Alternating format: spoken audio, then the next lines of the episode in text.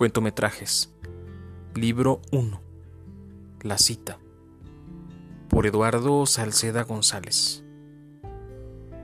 Cuando el mesero le trajo la cuenta a Patricia, entendió que ni su vestido más bonito, ni el maquillaje más fino y ni su valor a tomar unas citas ciegas habían valido la pena.